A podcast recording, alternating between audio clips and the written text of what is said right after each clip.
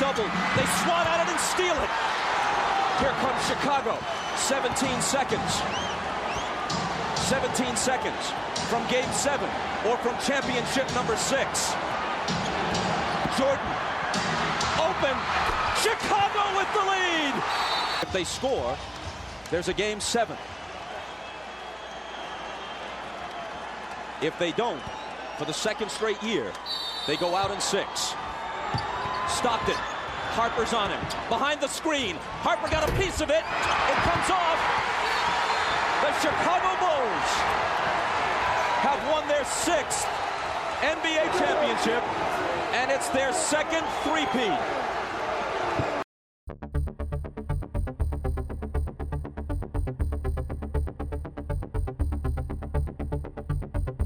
Dia 14 de junho de 1998. Jogo 6 da final da NBA entre Chicago Bulls de Michael Jordan e Scott Pippen contra o Utah Jazz de Karl Malone e John Stockton no estádio de Utah. Bulls lidera a série por 3 a 2. A vitória sagra campeão o time de Chicago. Faltando 18 segundos para acabar a partida, o resultado está 86 a 85 para Utah. Michael Jordan rouba a bola de Karl Malone e corre para o contra-ataque. Marcado por Byron Russell, inicia uma infiltração no garrafão para a direita e faz um corte para a esquerda, se livrando do marcador. Faz o arremesso convertendo dois pontos, 87 a 86. No cronômetro ainda faltam 5 segundos. Stockton é forçado a fazer um arremesso de 3 e erra. Vitória do Chicago Bulls. Já o arremesso de Jordan tem um registro fotográfico tirado de suas costas, que foi uma das primeiras fotos virais antes da internet, tendo palco em diversos jornais pelo mundo. A foto se chama The Last Shot O Último Tiro e por trás desta foto icônica temos mais de 200 anos de história.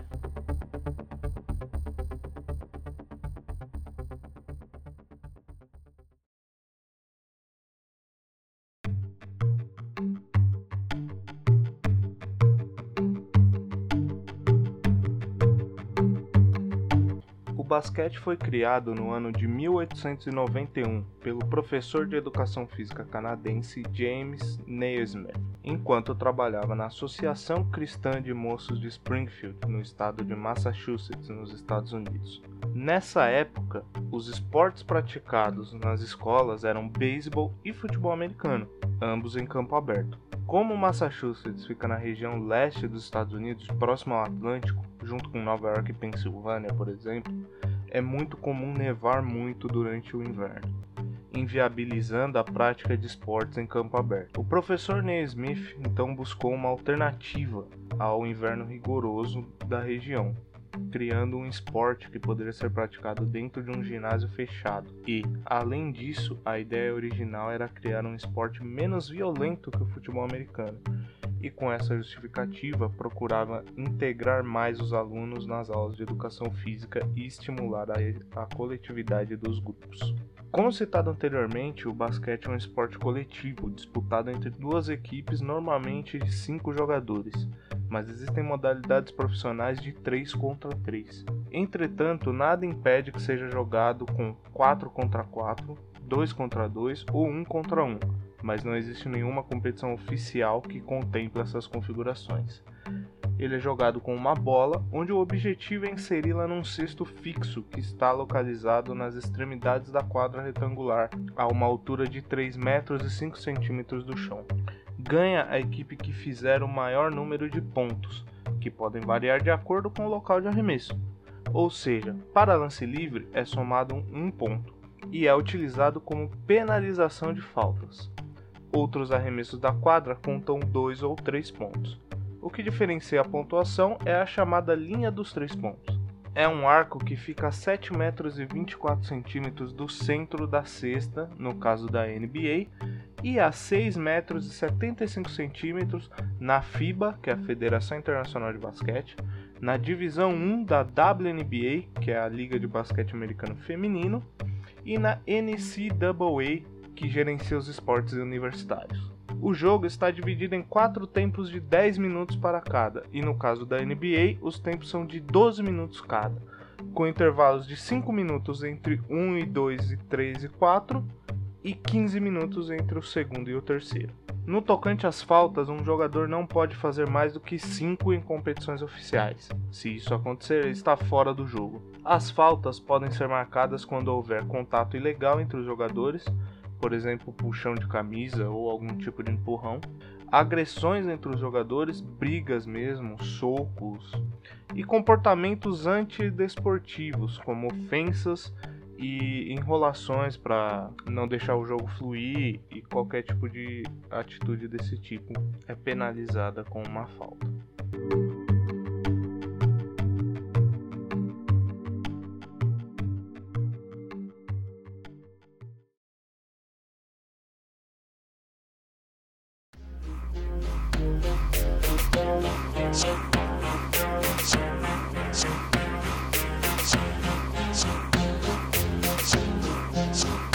Primeira partida masculina oficial de basquete foi disputada em 1892 e teve uma plateia aproximada de 200 pessoas.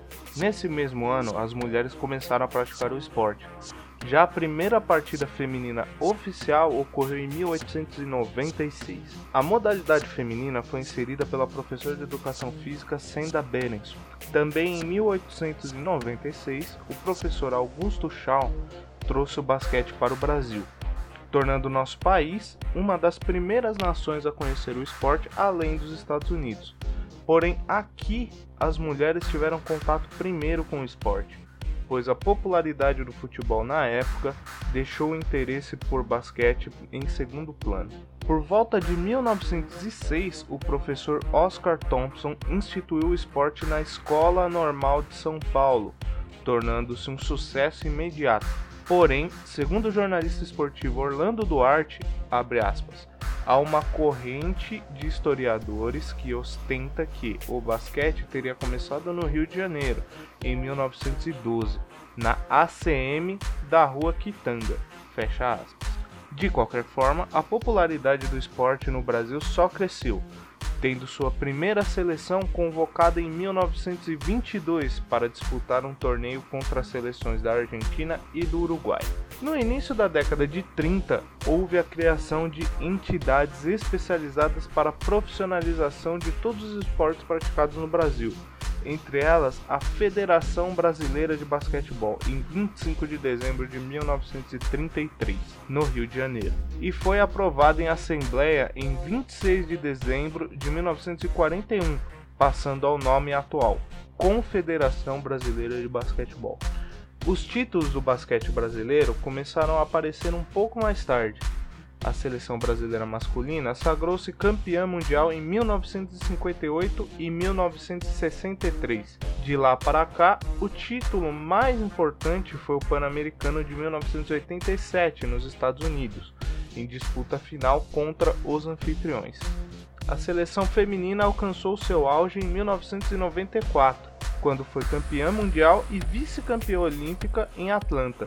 Nessa época, o basquetebol feminino ainda contava com o trio fantástico Hortência, Paula e Janete jogando juntas. Temos também como ídolo o ex-jogador Oscar Schmidt, que detém o recorde mundial de pontuação.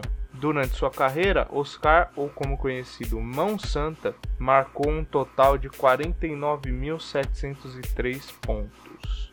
O basquete foi reconhecido como esporte olímpico em 1936 nas Olimpíadas de Berlim. E atualmente existe uma iniciativa para a inclusão da modalidade 3 contra 3 na Olimpíada. Esse momento representou uma grande conquista para a disseminação do esporte pelo mundo. Hoje, cerca de 200 países são filiados à FIBA, Federação Internacional de Basquetebol, que foi fundada em 1932 e é responsável por organizar os eventos relacionados ao basquete em nível mundial, com a sua sede localizada em Genebra, na Suíça.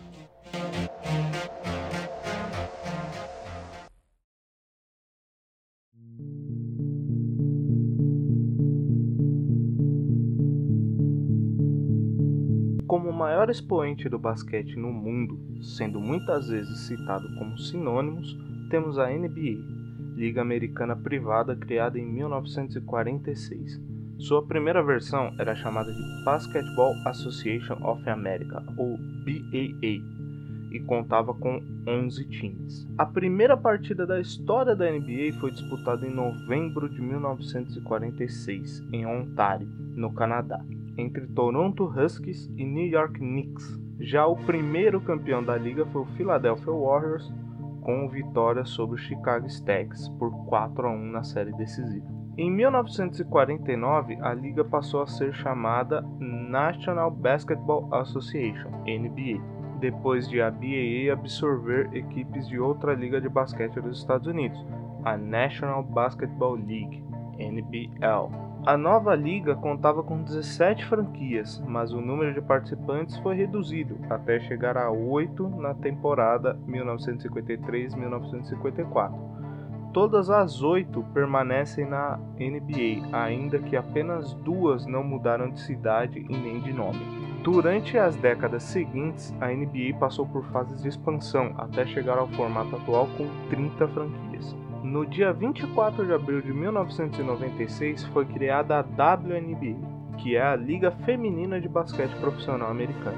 Em 7 de agosto do mesmo ano, teve Val Ackerman como primeiro presidente eleito e no dia 30 de outubro, oito equipes foram anunciadas para a temporada inaugural. A primeira partida da história foi entre New York Liberty e Los Angeles Sparks, em junho de 1997. Até o presente momento, 13 brasileiras jogaram na WNBA, sendo elas Janete Arcain, Isiane Castro, Nádia Gomes, Tamires Dantas, Érica de Souza, Cíntia dos Santos, Clarissa dos Santos, Ellen Luz, Adriana Moisés, Cláudia Neves, Kelly Santos, Alessandra Santos e Leila Sobral. Janete é definitivamente a melhor jogadora do Brasil que já pisou nas quadras norte-americanas. A ala armadora foi draftada pelo Houston Comets em 1997 e por lá jogou durante duas passagens, de 97 a 2003 e em 2007 a primeira brasileira da história na WNBA, conquistando quatro títulos na liga.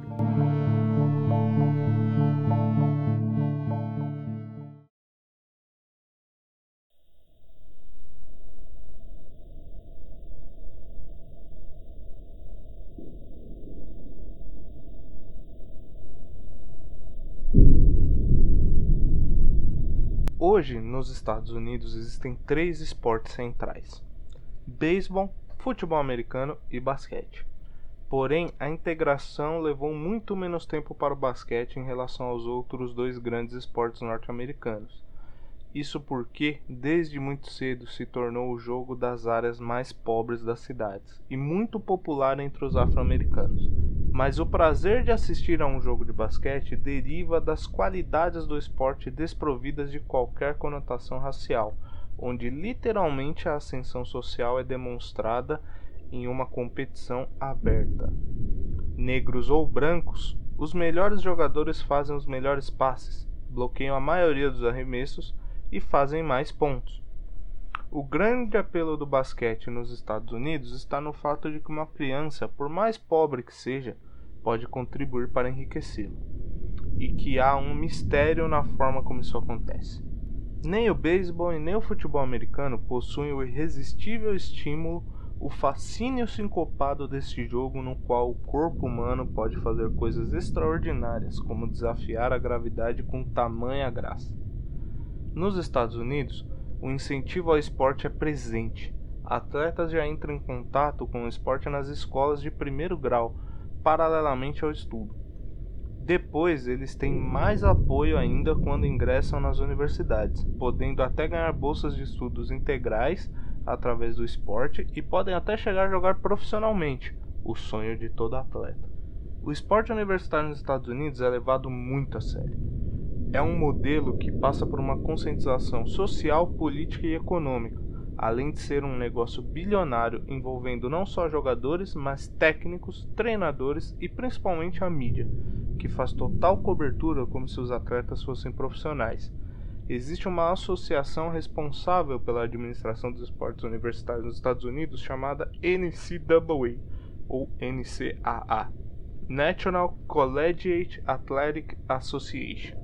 E os jogos universitários de basquete atraem a atenção de milhões de pessoas todos os anos e muitas vezes é mais valorizado do que o profissional. E essa abordagem em relação ao esporte acontece em países como Estados Unidos, Cuba e Espanha, por exemplo. Esses três países são hoje grandes potências do esporte mundial em qualquer modalidade. Já no Brasil, essa política de sucesso não se desenvolveu tanto. A situação do esporte de competição e mesmo a de participação nas universidades federais está em segundo plano. Em Brasília, por exemplo, apenas quatro universidades disputam o torneio todo ano para ver quem fica com a vaga para disputar o brasileiro. Porém, essas competições já aconteceram com maior intensidade nas universidades federais, que chegaram a movimentar milhares de universitários e times. Hoje em dia já é deixado mais de lado e não tem muita, muito apelo, nem mesmo midiático. Existe também um papel de conscientização desempenhado pelos jogadores, por exemplo, da NBA, que cada vez mais têm consciência de sua voz e se mobilizam para chamar atenção para assuntos importantes que a sociedade tem interesse em deixar de lado e esquecido. Durante a quarentena de 2020, a NBA organizou um sistema de bolha na Disney em Orlando para retomar os jogos e durante essas atividades teve um marco para a história da liga. O Milwaukee Bucks boicotou o jogo 5 da série de playoffs contra o Orlando Magic, que ocorreria na bolha da Disney, como protesto pelo caso de violência policial contra Jacob Blake, que foi executado a tiros em Wisconsin. A vitória desse jogo daria ao Milwaukee Bucks a classificação para a próxima fase dos playoffs, e ainda assim eles preferiram não jogar como protesto para uma causa que eles julgaram mais importante. Na sequência, a partida entre Houston Rockets e Oklahoma City Thunder e Los Angeles Lakers contra Portland Trail Blazers também seguiram o mesmo caminho e sofreram boicotes, onde os jogadores se recusaram a jogar. Pela primeira vez na história, vários jogos foram boicotados como forma de protesto contra o racismo, mas a atitude dos atletas da NBA não é inédita. Em 1959, o então calouro Elgin Baylor, que viria a se tornar um dos maiores da história dos Lakers, se recusou a entrar em quadra numa partida contra os Cincinnati Royals. Quando os Lakers, na época sediados na cidade de Minneapolis, chegaram à cidade do rival, o hotel em que se hospedariam se recusou a prestar serviço aos atletas negros. Os Lakers mudaram de hotel, mas na hora da refeição a segregação racial voltou e Baylor não pôde comer junto com os companheiros. Ele então optou por ir ao jogo, contrariado, mas sequer colocou o uniforme. Sua camisa número 22 foi aposentada pelo Los Angeles Lakers como um dos grandes ídolos da franquia. Dois anos mais tarde, em 1961, o Boston Celtics boicotou um amistoso na NBA após Bill Russell, principal estrela do time e lenda da liga, ter sua entrada negada em um restaurante no Kentucky. Conforme o tempo passa, os jogadores estão tendo mais consciência de sua posição e da mensagem que podem passar para as pessoas. Não só mensagens de esperança, mas de conscientização. Vários jogadores têm fundações de caridade que ajudam e promovem. A própria NBA tem vários jogos onde as arrecadações vão ser doadas para instituições os jogadores lutam por suas comunidades e fazem o melhor para poder dar o exemplo certo para crianças e adolescentes que têm apenas um fio de esperança e podem ter alternativas através do esporte.